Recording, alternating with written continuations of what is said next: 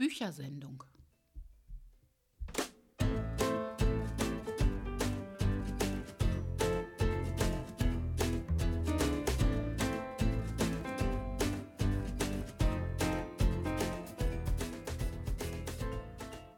Moin und herzlich willkommen zum Ahrensburger Buch- und Kulturpodcast der Buchhandlung Stojan. Wir möchten unseren Spaß und unsere Freude an Büchern mit Ihnen und euch teilen. Und das mit Hilfe von ganz verschiedenen Gästen. Den Auftakt in unserer heutigen Sendung macht Alena Schröder. Sie ist Journalistin, schreibt unter anderem für Brigitte Woman, Süddeutsche Magazin und Die Zeit. Jetzt ist ihr erster Roman erschienen, Junge Frau am Fenster stehend, Abendlicht, blaues Kleid. Eine Geschichte über vier Generationen, vierer Frauen aus einer Familie. Es geht ums Verlassen und Verlassenwerden, um schwierige Mütter-Töchter-Konstellationen. Es geht um Raubkunst und das Ganze verwoben in einen wundervollen Roman. Herzlich willkommen, Alena Schröder. Hallo. Liebe Frau Schröder, die Basis des Romans ist Ihre eigene Familiengeschichte. Äh, was oder wer gab denn den Anstoß zu diesem Roman? Ja, das war, ich ähm, habe eine Literaturagentin, mit der ich äh, früher schon mehrere Sachbücher zusammen gemacht habe. Und äh, mit der habe ich zusammengesessen und wir haben eigentlich über was ganz anderes geredet. Und ich hatte eine Kette um, eine sehr schöne, so eine Silberkette, die ich von meiner Urgroßmutter äh, geerbt habe. Und äh, auf die hat sie mich angesprochen und meinte, was denn das für eine tolle Kette? Und dann habe ich ihr so ein bisschen die Geschichte meiner Urgroßmutter erzählt, die ein sehr ja, wildes und interessantes Leben hatte, ähm, nach Berlin gegangen ist als junge Frau in den 20er Jahren, um da arbeiten zu können, ähm, die aber dafür ihre kleine Tochter zurückgelassen hat bei, äh, bei dem Vater, von dem sie sich hat scheiden lassen und der hat eben nur in die Scheidung eingewilligt unter der Voraussetzung, dass er das Kind behält. Und ähm, ja, und diese ganze Geschichte, dieser Mutter-Tochter-Konflikt, ähm, das war im Grunde so der Auslöser für diese Geschichte. Und dann am Ende auch die, ähm, also meine Urgroßmutter hat dann einen äh, jüdischen Journalisten geheiratet, dessen Eltern Kunsthändler waren, ähm, die dann auch im Holocaust ermordet worden sind von den Nazis. Und diese ganze Familiengeschichte und diese ganze Verstrickung, die äh, Mutter-Tochter-Problematik, die ganze, ähm, ja, das alles, was sich so durch so eine Familie so durchmändelt an, an Schmerz und Trauma und verzeihen müssen und vielleicht nicht verzeihen können, das hat im Grunde, im Grunde den, äh, den Ausschlag gegeben. Und ja, da hat meine Literaturagentin gesagt, Mensch, schreib es doch mal auf, das ist so eine Wahnsinnsgeschichte.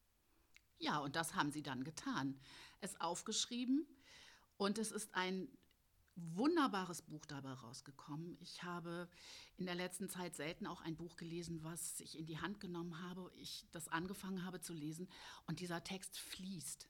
Es fließt so wunderbar eins ins andere über und Sie haben ja viele Thematiken drin, aber es greift einfach alles wunderbar ineinander.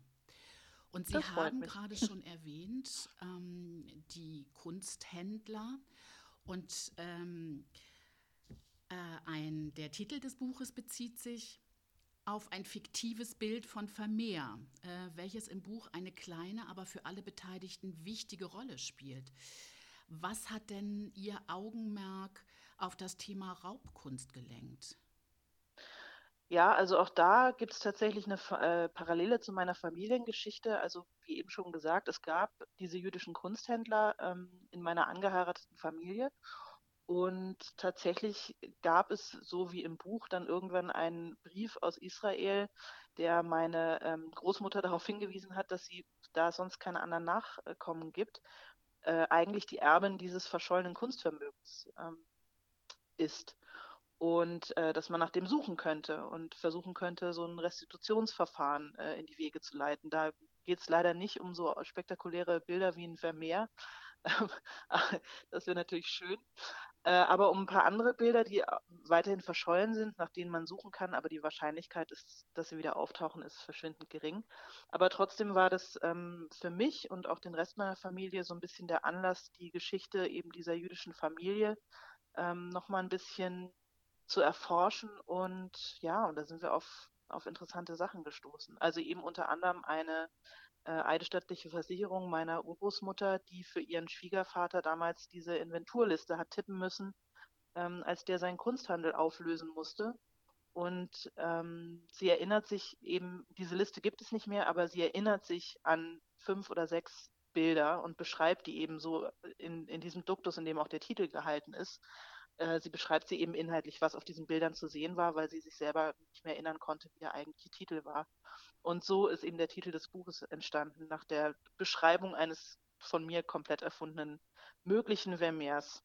Junge Frau am Fenster stehend, Abendlicht, blaues Kleid. Jeder, der äh, Vermeer-Bilder kennt, der ähm, erkennt das natürlich äh, sofort. Das ist ja ein beliebtes Motiv bei ihm. Junge Frauen, die an Fenstern rumstehen und von güldenem Licht beschienen werden. Ja, das, das stimmt. Also wer, äh, wer möchte, kann sich das auch mal ähm, im Internet äh, aufrufen, wer jetzt so kein Bild vor Augen hat. Ähm, liebe Frau Schröder, Sie haben uns ganz viel Appetit gemacht, glaube ich, ähm, dieses Buch in die Hand zu nehmen und zu lesen. Ähm, was aber ganz wunderbar ist, ist, man kann sie live erleben mit ihnen auch sprechen und sich von ihnen vorlesen lassen, so die Viren es denn wollen, denn sie kommen nach Ahrensburg. Ja, da freue ich mich schon sehr drauf. Ja, und zwar am 3. September um 20 Uhr. Liebe Frau Schröder, ich freue mich sehr, Sie persönlich dann von Angesicht zu Angesicht kennenzulernen und freue mich dann auf einen spannenden Abend. Und bis dahin alles Gute für Sie und vielen Dank. Vielen Dank, ich freue mich da auch sehr drauf.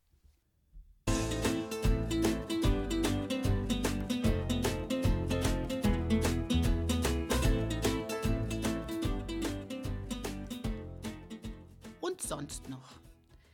Drei Bücher möchte ich Ihnen ans Herz legen. Alle drei aus dem letzten Jahr, also nicht brandneu, aber sehr lesenswert. Das erste Buch ist von Joachim B. Schmidt, heißt Karlmann und ist erschienen im Diogenes Verlag.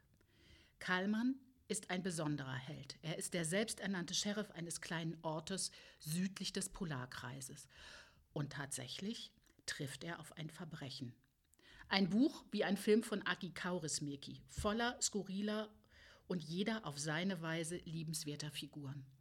Und wenn Sie schon immer mal wissen wollten, wie man den allerbesten Gammelhai zubereitet, lesen Sie dieses Buch. Aber natürlich nicht nur deshalb. Das zweite Buch ist von einem Südkoreaner, Yang Ha Kim, heißt Aufzeichnungen eines Serienmörders, erschienen im Kass Verlag. Trotz des Titels und trotzdem dieses Buch mit dem Deutschen Krimipreis in der Kategorie International ausgezeichnet wurde, ist es kein Krimi. Byung-Sung Kim pensionierter Tierarzt und Serienmörder, trifft bei einem seiner Spazierfahrten auf einen Mann, in dem er einen seinesgleichen zu erkennen glaubt. Er fürchtet um das Leben seiner Tochter und beschließt, sie mit allen Mitteln zu schützen. Was dieses Buch so außergewöhnlich macht, ist die intime Tagebuchform. Der Ich-Erzähler nimmt den Leser an die Hand und lässt ihn an seinem bisherigen Leben teilhaben und an seiner fortschreitenden Demenz. Ein Zitat. Meine letzte Lebensaufgabe steht fest. Ich muss Jote Park umbringen, bevor ich vergesse, wer er ist.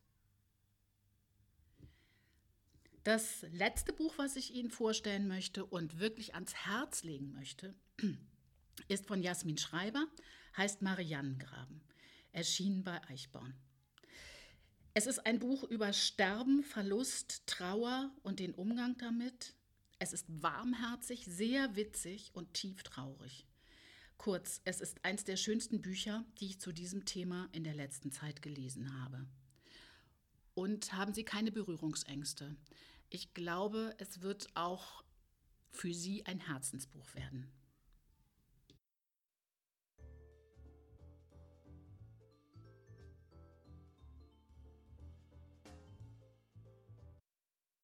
Büchergespräch. Die Büchersendung heißt ja auch Ahrensburger Buch- und Kulturpodcast.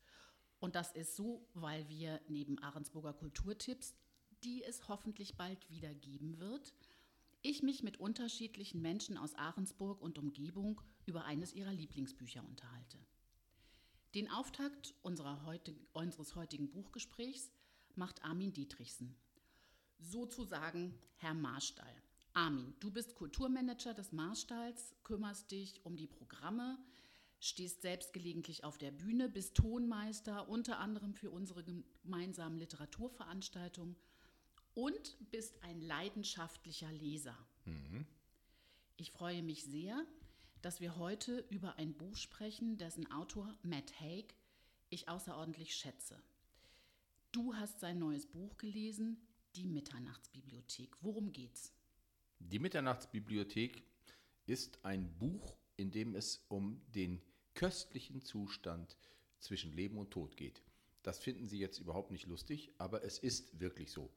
Wenn ein relativ junger Mensch, dort ist es eine junge Frau, Nora Seed, gerade mal 35 Jahre alt, beschließt, sein Leben, ihr Leben, besser gesagt, hinter sich zu lassen, gibt es dafür Gründe. Und das Buch entwirrt für uns, wie viele Gründe ein Mensch haben kann, um mit seinem bisherigen Leben unzufrieden zu sein einfach nicht zu erkennen, worin der Wert des Lebens liegt. Und diese Nora Seed erhält eine einmalige Gelegenheit. Sie darf in die Mitternachtsbibliothek, von der sie gar nicht wusste, dass sie existiert. Woher auch?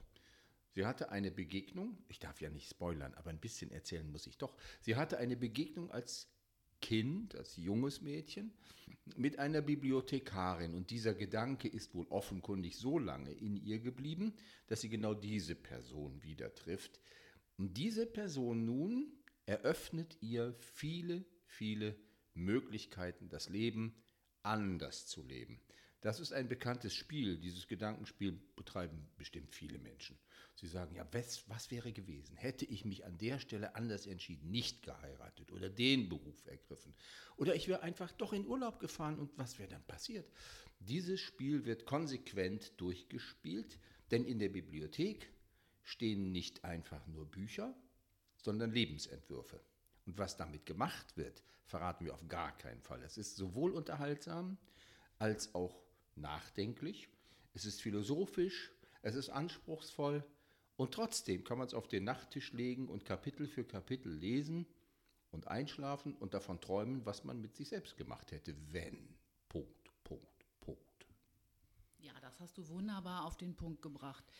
Ähm, ich habe das auch so gelesen als philosophisch, durchaus unterhaltsam. Sie hat ja teilweise Begegnungen, da musste ich scheinend lachen. Auf der anderen Seite ist es natürlich auch so, dass es ein Buch ist, was sehr nachdenklich macht manchmal. Armin, du hast mal in einem Gespräch gesagt, ähm, als wir uns auch über dieses Buch unterhalten haben, dass du Matt Haig sehr dankbar bist für dieses Buch. Warum? Das ist ganz einfach. Matt Haig hat nebenbei mit leichter Hand, das muss man ja auch mal betonen, eines der großen Probleme unserer westlichen Gesellschaft aufgegriffen, die Depression. Mittlerweile wissen wir, dass fast ein Drittel der westlichen Bevölkerung unter Depressionen leidet, mehr oder minder gut erkannt. Und zwar nicht endogen, also sozusagen verursacht durch den Körper, nein, sondern antrainiert durch die Missliebigkeiten des Systems, das wir selbst geschaffen haben. Darunter leiden ganz viele Menschen. Er selbst übrigens auch. Und Matt Haig hat dieses Thema auch zum Thema seiner Bücher gemacht. Wie kann ich trotzdem glücklich leben, obwohl es mir schlecht geht? Das ist das Problem der Hauptfigur in dem Roman.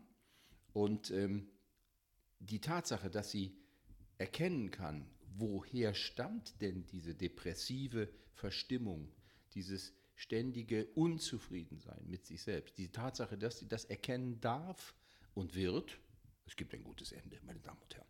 Jedenfalls die Tatsache ist sehr, sehr ermutigend und deshalb hat Matt Haig ein Buch geschrieben, das vielen Menschen, die sich gerade heute, gerade in einer solchen Krise, noch einsamer fühlen, noch mehr auf sich geworfen werden und die Frage stellen, was tue ich überhaupt und ist das überhaupt sinnvoll, etwas an die Hand gibt, das sie befähigt, ihr Leben nochmal neu zu denken. Dieses Buch ist wirklich eine Lebenshilfe und nicht nur ein Roman und trotzdem, es ist ein schönes, vergnügliches, lustiges, trauriges, Tränenseliges, rührseliges und wunderbares Buch. Und wer es nicht liest, hat selber Schuld. Ganz genau. Das Buch ist erschienen und inzwischen erhältlich. Und äh, lieber Armin, ich danke dir sehr herzlich für dieses Gespräch und ich wünsche mir, dass viele, viele Menschen nicht nur dieses Buch von Matt Haig lesen, sondern ganz viele andere von ihm. Er ist wirklich ein außergewöhnlicher Autor.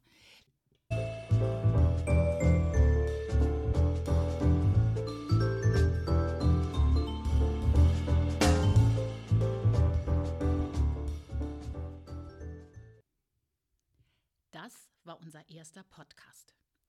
Wir hoffen sehr, dass Sie Spaß und Freude hatten und zum Wiederholungstäter werden. Sie können uns auch gerne Anregungen und Kommentare per Mail unter podcast.bücher mit ue-lesen.de schicken.